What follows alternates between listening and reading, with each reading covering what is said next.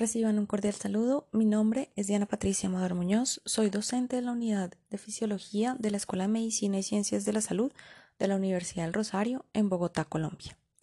En este audio hablaremos de los mecanismos de las arritmias cardíacas, basándonos fundamentalmente en las bases electrofisiológicas que las inducen.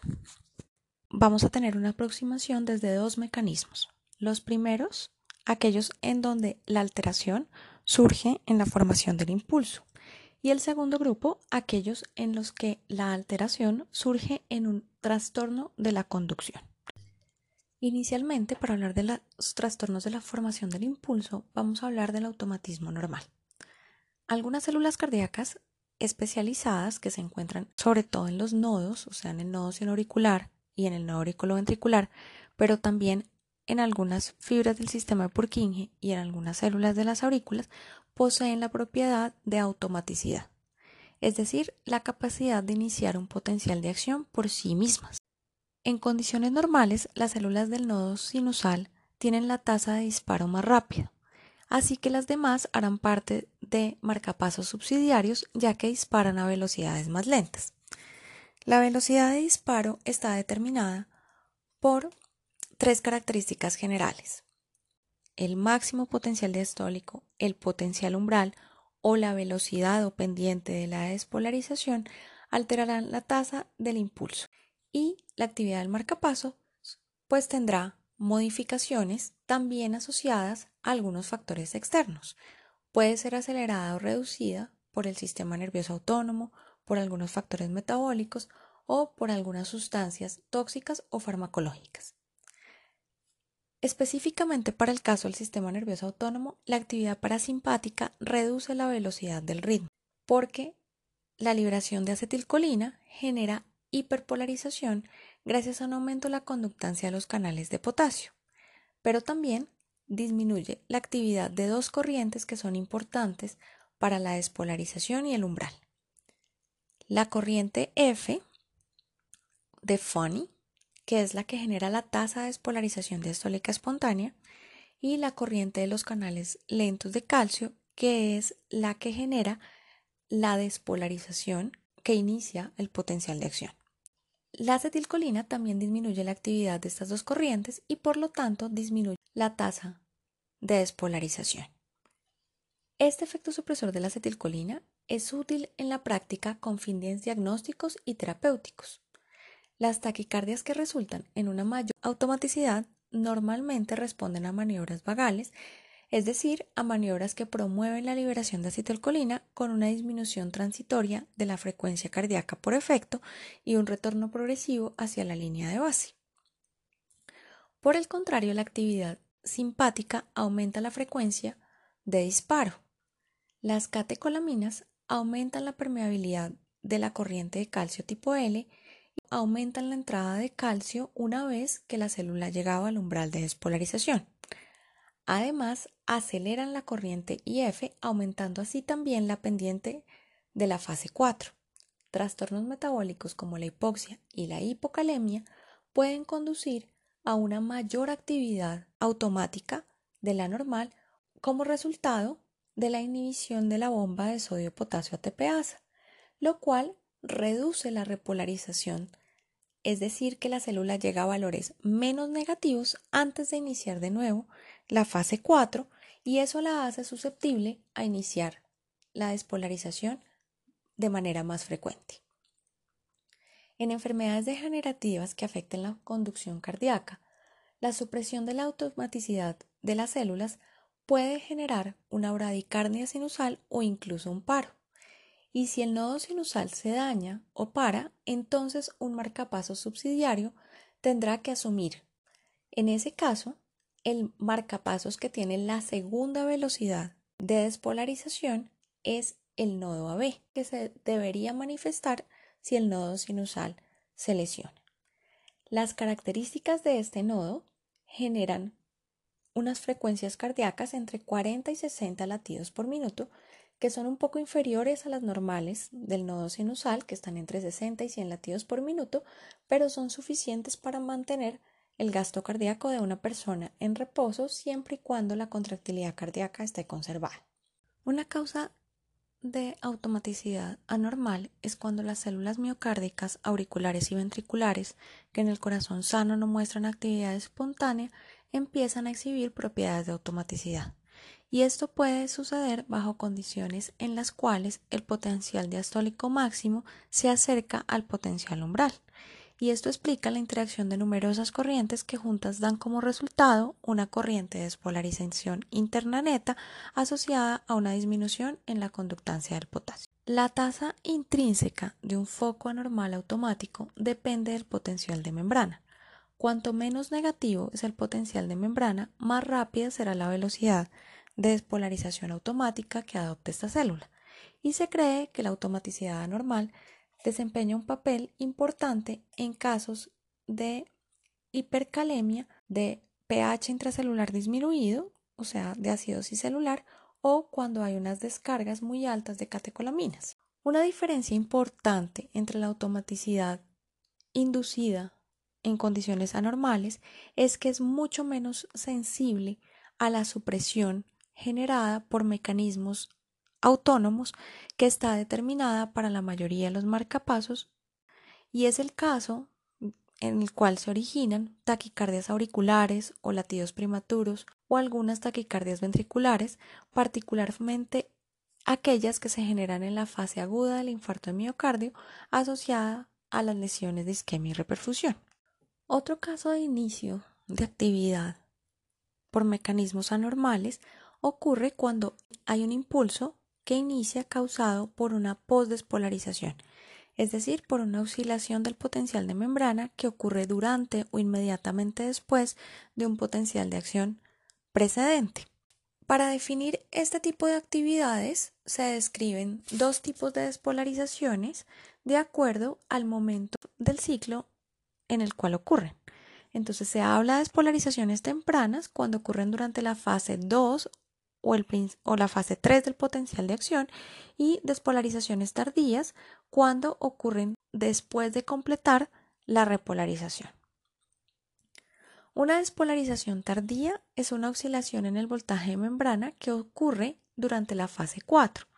y estas oscilaciones son causadas por una variedad de condiciones que terminan por elevar la concentración de calcio intracelular y causan entonces oscilaciones mediadas por calcio que pueden desencadenar un nuevo potencial de, acción si lograran alcanzar el umbral de estimulación. A medida que disminuye la duración del ciclo y la amplitud, la oportunidad de generarse despolarizaciones diastólicas tardías aumenta y por lo tanto se espera que inicien arritmias cuando aumenta la frecuencia cardíaca, ya sea de manera espontánea o durante una estimulación particular. De hecho, la amplitud y el número de respuestas de disparo son directamente proporcionales a la frecuencia y duración del ritmo que las induce. El ejemplo típico de este tipo de arritmias es la intoxicación por digitales en la cual la inhibición de la bomba de sodio-potasio ATPasa promueve la liberación de calcio desde el retículo sarcoendoplásmico y genera una taquicardia fascicular bidireccional gracias al aumento de cargas positivas que llevan a las células a estar cada vez más cerca del umbral. Las catecolaminas también pueden causar despolarizaciones diastólicas tardías al causar sobrecargas intracelulares de calcio gracias a un aumento en la corriente de los canales de calcio tipo L y un aumento de las corrientes de sodio y calcio. Se dice que eh, en corazones que están isquémicos, la acumulación de lisofosfoglicéridos en el tejido isquémico favorece la elevación de sodio y de calcio favoreciendo que haya un aumento de cargas positivas y unas despolarizaciones más fáciles. La función anormal del retículo sarcoendoplásmico, por ejemplo por mutaciones de los receptores de rianodina, también pueden conducir a sobrecargas intracelulares de calcio y facilitar arritmias clínicas como la taquicardia ventricular polimórfica. Los potenciales de postdespolarización temprana son potenciales oscilatorios que, como se había mencionado, ocurren durante la meseta o durante la repolarización tardía. Pueden aparecer en condiciones similares, pero están relacionados con condiciones fisiopatológicas algo diferentes.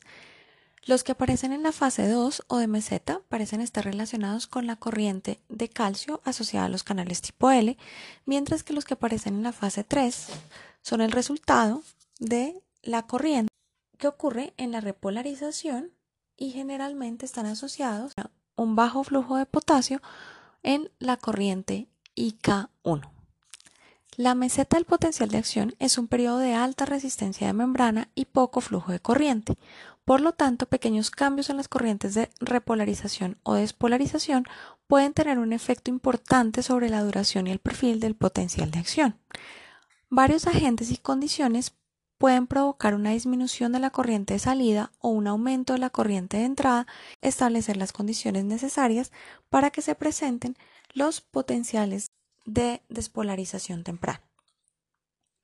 Una condición fundamental para el desarrollo de este tipo de potenciales es la prolongación del potencial de acción, que se manifiesta en el electrocardiograma como una prolongación del QT. Algunos agentes antiarrítmicos, principalmente los fármacos de clase 1A y 3, pueden volverse proarrítmicos debido a su efecto terapéutico de prolongar el potencial de acción. Y muchos otros medicamentos pueden predisponer la formación de este tipo de potenciales, particularmente cuando están asociados a hipocalemia o a bradicardia, porque son factores que adicionalmente resultarán en la prolongación del potencial de acción. Sin embargo, hay un interés particular que ha ido creciendo sobre las mutaciones genéticas asociadas a las corrientes de repolarización de la membrana relacionadas con los casos de QT prolongado congénito y taquicardias ventriculares polimórficas. El problema es que cuando un paciente tiene un QT prolongado asociado a una variación genética, eso implica que la mayoría de las células no siguen los mismos patrones de refractariedad y esa heterogeneidad puede favorecer la presencia de bloqueos unidireccionales y el desarrollo de mecanismos de reentrada. En general, las mutaciones genéticas que están asociadas a este tipo de alteraciones comprometen el flujo de potasio o el flujo de sodio. Durante la actividad cardíaca normal, el ciclo cardíaco comienza en el nodo auricular y continúa propagándose hasta que todo el corazón está activado. Y ese impulso se va a extinguir cuando todas las fibras se hayan despolarizado y estén completamente refractarias. Sin embargo, si un grupo de fibras aisladas no se activa durante la despolarización inicial o se despolariza tardíamente, podría recuperar la excitabilidad a tiempo para despolarizarse antes de que el impulso se extinga. Y eso les permite que sirvan como enlace para reexcitar áreas que fueron despolarizadas previamente pero que ya se encuentran repolarizadas o recuperadas de la despolarización inicial. Ese proceso se determina comúnmente como un proceso de reentrada y son causa frecuente de taquicardia cuando hay una propagación repetitiva de una onda de activación que vuelve al sitio de origen para reactivarlo de nuevo. Se han dividido en dos grupos principales. Unos que son los de reingreso anatómico, en donde el circuito está generado en estructuras anatómicas, y otro cuando el reingreso es funcional, en el cual hay cambios heterogéneos eléctricos que favorecen que las células no respondan de manera sincrónica a un estímulo. Ahora, ambos tipos pueden coexistir en el mismo entorno y compartir mecanismos biofísicos o biomecánicos, pero el de la reentrada anatómica es un poco más común. Para que haya una reentrada y por lo tanto se pueda generar una arritmia en este origen, es necesario que haya un sustrato, es decir, tejido miocárdico con diferentes propiedades electrofisiológicas de conducción y de refractariedad, un área de bloqueo que puede ser anatómica, funcional o ambas, que es un área de tejido que no es excitable alrededor de la cual una onda podría circular, un sitio en el que haya una conducción unidireccional y una ruta de conducción lenta que le dé suficiente retraso al potencial para llegar a el tejido que esté en recuperación y que ya haya pasado el periodo refractario durante la fase de despolarización inicial. El mecanismo clásico de la reentrada, entonces, como mencionábamos, se basa en un obstáculo anatómico que no es excitable y es rodeado por fibras que sí lo son. Y esto le permite que se genere una vía circular en donde las ondas pueden reingresar creando reentradas fijas o circuitos estables. El obstáculo anatómico determina la presencia de dos vías. Cuando se encuentra un impulso prematuro, el obstáculo se bloqueará en una vía, o sea, habrá un bloqueo unidireccional y viajará por el otro camino que se propaga hasta el punto del bloqueo. Y cuando llegue a ese punto, las células que inicialmente en el impulso prematuro habían sido excitadas pueden ser excitadas de nuevo y generar entonces un circuito reentrante. La iniciación y el mantenimiento de la reentrada dependerán de la velocidad de conducción y del periodo refractario de cada vía, así que habrá una longitud de onda que tendrá relación con la velocidad de conducción y el periodo refractario.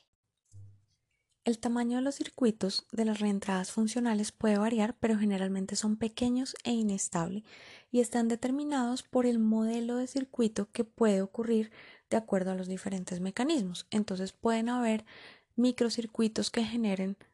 eh, entradas y reentradas en forma de 8 o pueden haber microcircuitos que generen varios sitios de reentradas pero de un tamaño muy pequeño o pueden haber también algunos en los que se hablan de ondas de reflexión, en los cuales en realidad se distribuyen linealmente sobre la misma fibra y en esas fibras van y vuelven generando una inestabilidad eléctrica persistente en un área particular anatómica asociada a esa alteración funcional. Y se observa particularmente en deportistas entrenados y en adultos jóvenes sanos en reposo, no siempre las arritmias cursan con un aumento de la frecuencia cardíaca. Eventualmente ocurren bradiarritmias, que pueden ser fisiológicas o patológicas. En términos generales, las bradiarritmias, cuando se producen en contextos fisiológicos, están asociadas a un estímulo mediado por el sistema nervioso parasimpático que reduce la frecuencia cardíaca a menos de 60 latidos por minuto, pero el ritmo se origina en el nodo sinusal y este sigue actuando como marcapasos primario. La mayoría de las veces la bradicardia sinusal es una observación frecuente durante el sueño, la frecuencia cardíaca se reduce incluso a valores cercanos a los 30 o 40 latidos por minuto. En pacientes con bradicardia sinusal persistente, sobre todo si hay frecuencias cardíacas de menos de 40 latidos por minuto durante el día y son sintomáticos, la bradicardia sinusal se considera patológica y a menudo es la manifestación de una enfermedad del nodo. La enfermedad del nodo o la disfunción del nodo sinusal incluye diversos trastornos que afectan la generación del impulso en este nodo y su transmisión hacia las aurículas y por lo tanto cursa preferencialmente con bradicardias. Generalmente, este trastorno puede ser intrínseco, o sea, por enfermedades que alteren de manera directa al nodo sinusal o a la estructura sinoauricular, o pueden ser extrínsecos, está asociado a paradas o pausas sinusales en las cuales hay un fallo en la activación auricular. Aunque no hay valores de corte establecidos, se considera que pausas de más de 3 segundos justifican la implantación de un marcapasos, entre los cuales la mayoría de las veces están asociados fármacos o enfermedades sistémicas como la apnea del sueño o enfermedades que generen depósito de generación del tejido cardíaco como la obesidad, la diabetes, la hipertensión. La causa más frecuente es la fibrosis degenerativa que se asocia a la progresión de la edad y por lo tanto es una enfermedad que aumenta en frecuencia durante el envejecimiento. Lo que se cree es que la fibrosis conduce a una pérdida de las células marcapaso, generando que la despolarización diastólica espontánea sea más lenta en esas células o eventualmente no llegue a ocurrir de manera eficiente. Aunque suele ser una enfermedad de personas ancianas, también se han identificado algunos factores de riesgo que incluyen aumento de la cistatina C, aumento del péptido natriurético ventricular, una mayor longitud en el intervalo QRS, que puede estar asociado o no a un bloqueo de rama, en general una bradicardia basal o una hipertensión persistente. En algunas oportunidades es una alteración que se ve en personas muy jóvenes, incluso en bebés, y en esos pacientes en los cuales se presenta de manera idiopática y aislada, con frecuencia se han identificado mutaciones en el gen del canal de sodio y en el gen que está asociado a la generación de la corriente F en el tejido del nodo sinusal. De manera similar, se puede comprometer cualquier parte del sistema de conducción que genere en un periodo refractario fisiológico. De hecho, esa es la indicación primaria de marcapasos cardíacos, la transmisión del impulso desde las aurículas hacia los ventrículos.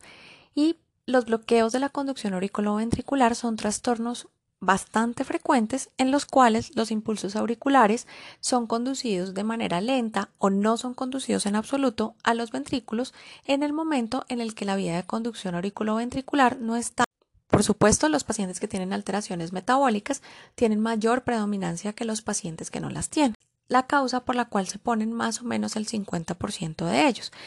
La incidencia de esos trastornos, al igual que la enfermedad del nodo, aumenta con la edad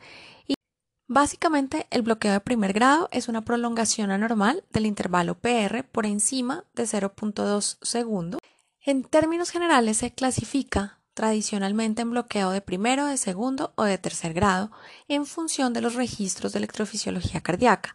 Y cada onda P va seguida de un complejo QRS, pero con un intervalo que se prolonga de manera sostenida y constante. El bloqueo de segundo grado implica que cuando se produce el fallo, este es intermitente.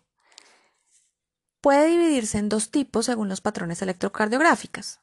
Tipo 1, que es MOVITS 1,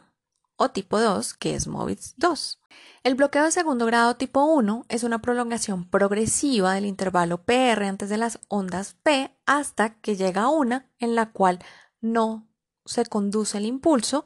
y Después de esa onda P, entonces no aparecerá un complejo QRS y eso ocurre en presencia de un ritmo sinusal estable. El ciclo de bloqueo generalmente tiene una relación fija que va de 3 a 2 o de 4 a 3 o el bloqueo B de segundo grado tipo 2 se define por la aparición de una sola onda P que no conduce asociada a intervalos PR constantes antes o después de un solo impulso bloqueado, alguna relación persistente.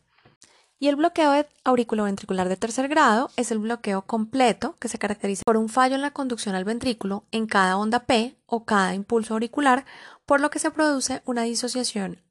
entre la actividad eléctrica de las aurículas y la actividad de los ventrículos de manera completa. Implica que el bloqueo está generando un ritmo de escape a la altura del sistema de, Purkinje, como ocurre en la mayoría de las veces de los bloqueos adquiridos. Las frecuencias auriculares son superiores a las ventriculares y este tipo de trastorno puede ser congénito, pero también puede ser adquirido y generalmente está asociado a eventos isquémicos en los cuales se generan lesiones sobre el nodo AB. Entonces, el ritmo de escape ventricular suele revelar la localización anatómica del bloqueo. Si el escape es de 40 a 60 y el complejo QRS es estrecho, generalmente el punto de escape se encuentra dentro de la unión auriculoventricular y es muy frecuente que esto suceda cuando el bloqueo es congénito. Sin embargo, si el complejo QRS está ancho y la frecuencia está menor, o sea, más o menos entre 20 y 40 latidos por minuto, el bloqueo adquirido puede estar causado entonces por diferentes trastornos, igual que todos los demás eventos extrínsecos